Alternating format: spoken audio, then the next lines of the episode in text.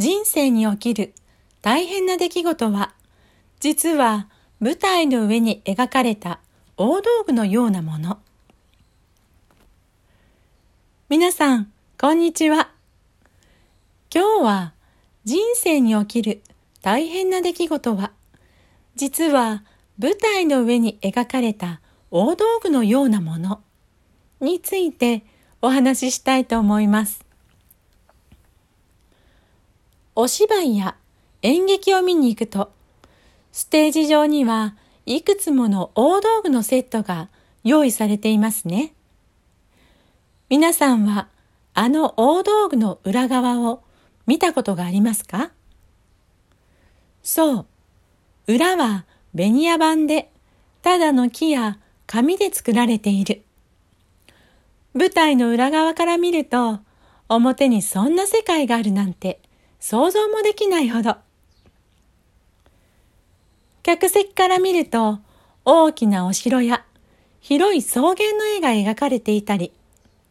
大魔神や嵐の様子が描かれていたり、私たちはその大道具の効果によって、さらにその世界観を感じながら、お芝居や演劇を楽しみます。絵が描かれているだけで、その世界をそれぞれの想像力も使いながら、リアルに感じることができる。あたかもそこに本当にそれがあるかのようにね。これは人間の素晴らしい力のところなのだけど。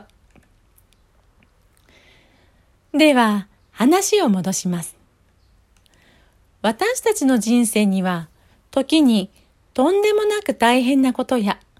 辛い出来事や悲しく苦しいことが起きますね。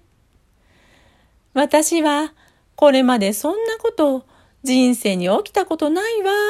という方もおられるかもしれませんが、これはこれでまた意味があるのですけど、それはいつかお話ししますね。多くの人々はそんな出来事を人生の中に思い返すことができることでしょう。そしてその出来事の記憶は何年経っても強烈に残っていたり、鮮明に思い出すことができたりするものです。そんな記憶は早く忘れてしまいたかったり、薄らいでほしいと思っているのだけどね。でも、ここにも秘密がある。さあ、それを少しずつ解き明かしていきますね。例えば、草原で小動物を捕まえる罠を仕掛けるとします。狐としてお話をしますね。ある狐が草原に仕掛けてある罠に引っかかりそうになり、間一髪のところで罠に足を取られずにやり過ごせたとする。すると、その狐は、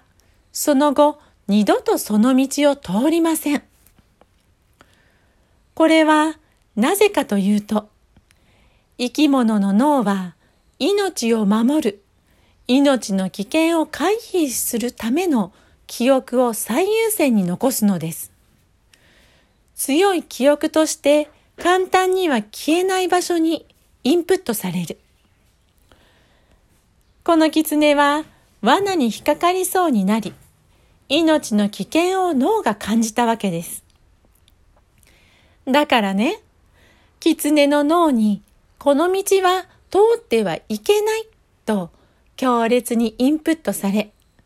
狐は自分の命を守るための行動を取り続けるわけです。実は、これと同じことが人間にも起こるわけです。とんでもなく大変なことや辛い出来事や悲しく苦しいことというのは脳としてはその出来事のエネルギーを命を脅かす危険なこととして感じているわけです。脳は命を守る、命の危険を回避するための記憶を最優先に残すわけだから。強い記憶として簡単には消えない場所にインプットされる。だからね、人生に起きたとんでもなく大変なことや辛い出来事や悲しく苦しいことの記憶はなかなか忘れられなかったり、薄らがないというわけ。ここまでの理解は、きっと誰もが、うんうん、わかるわかる、なところだよね。だけど、本当は、ここから先の理解がとっても大切なんだ。人生のシナリオは、実は自分自身の魂の成長のために自分で描いてきているものなんだよってお話を前にしているのだけど、その視点に立ってみたときにね、それは分かってくる。自分で描いているということは、とんでもなく大変なことや、辛い出来事や、悲しく苦しいことも信じがたいかもしれないけれど、その成長、成熟のために、自分が自分に用意したものということになるの。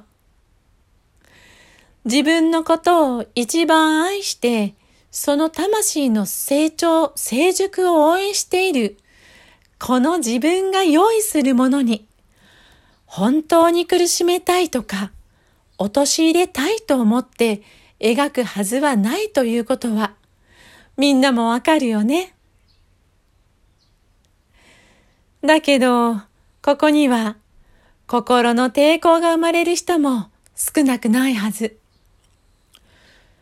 こんなにも辛いことを、こんなにも苦しいことを、こんなにも悲しいことを、私が私に与えるはずはないって。それが真実だとしたら、受け入れがたい真実だってだけどね、そんな人もできたら最後まで聞いてほしいんだよ。あのね、はじめに罠に引っかかりそうになった狐のその後の行動の話をしたでしょ？そう。脳は命に危険を感じたり、脅かされたりしたことを忘れない。命を守り続けるためにってね。だから、ここを利用しているわけ。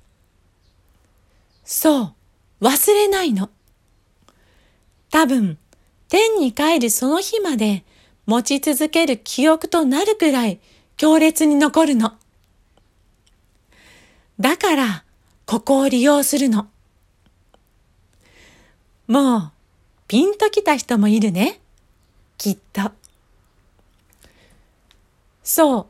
実は、私たちが生きていくのに必要な、生きていくことをずっと支える大きな力や知恵を宝として人生のそんな出来事、大道具とセットにして用意しているということなの。しかも、その宝は表から見えにくいその大道具の後ろ側にそっと隠してある。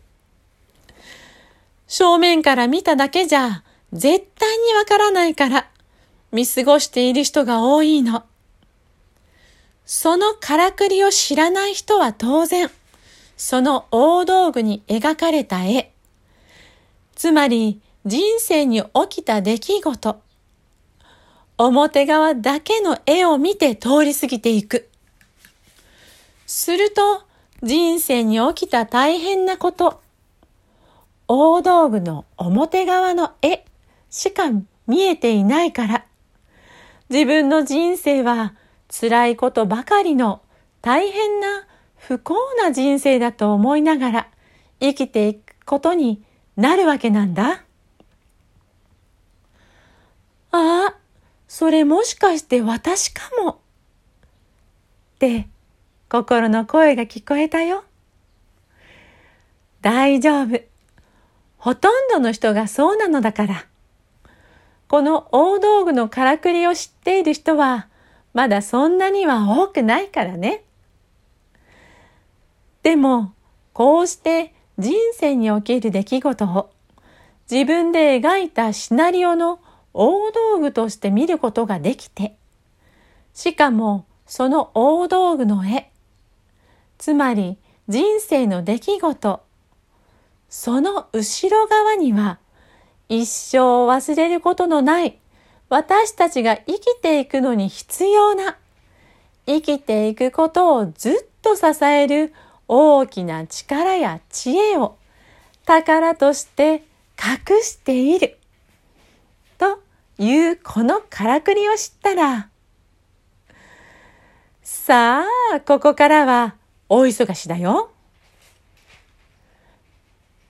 まず1に、あなたの人生に起きた大変だった出来事を思い返してみて。2には、その出来事の大道具の後ろ側、影を見るの。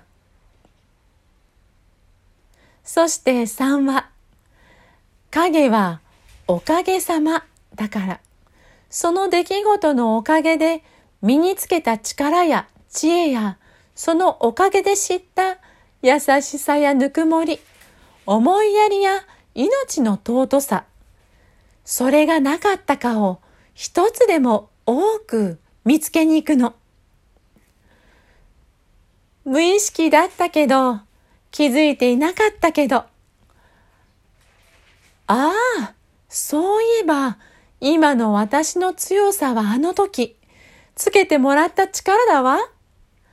おかげで今の私は少々のことではへこたれない強さがある。うんうん。あの時に人の言葉にとんでもなく心が打ちのめされたのよ。そういえばあれ以来、私は人への言葉を選ぶようになり、誰かを傷つけるということが少なくなった気がする。おかげで今の私は良好な人間関係を作れているな。あの時の大切な人を見送った悲しみは本当に大きかった。あの時に命の儚さやいつか人はその命を終えることを痛烈に知ったのよ。だからこそ、私は今を精一杯生きようって思えた。おかげで、私は一日一日の生き方が濃くなった気がする。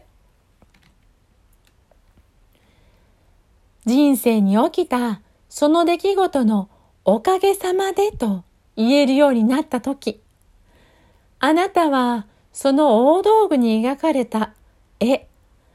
つまり人生に起きた出来事の表面だけを見て生きているのではなく、その裏側に生涯忘れないために自分が用意した宝を受け取って生きていくという生き方に変わったということになる。するとね、自分が何のために自分の人生のシナリオにその時その大道具を置いたのかが見えてきて、すべての出来事は自分の魂の成長、成熟のために自分で用意したものだったことが受け入れられるようになる。そして、それを受け入れたとき、自分の人生を悲観することも、憂うことも、後悔することもなくなり、ここから先の人生をさらなる魂の成長、成熟を目指して生きようとする前向きな生き方へと変わるよ。そう、そのすべての姿、全体像が見え始めたとき、私たちは自分の人生を全肯定することができ、全肯定すると自分の命が喜び始め、命が喜ぶと心のエネルギーが満たされ、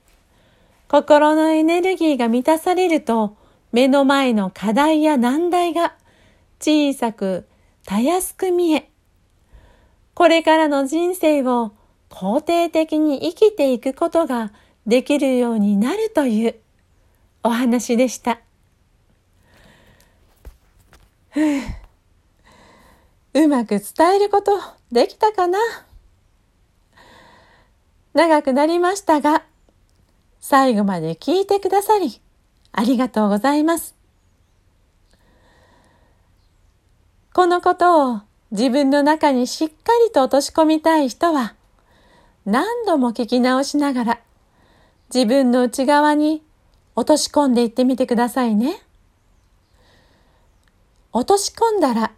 その後は自分自身を観察してほしい。きっとあなたの内側が喜んでいるのが届いてくるはず。あなたがあなたのために描いてきた人生のシナリオの全体像を見る大切さと、その大道具のからくりが少しでもあなたの役に立てますように。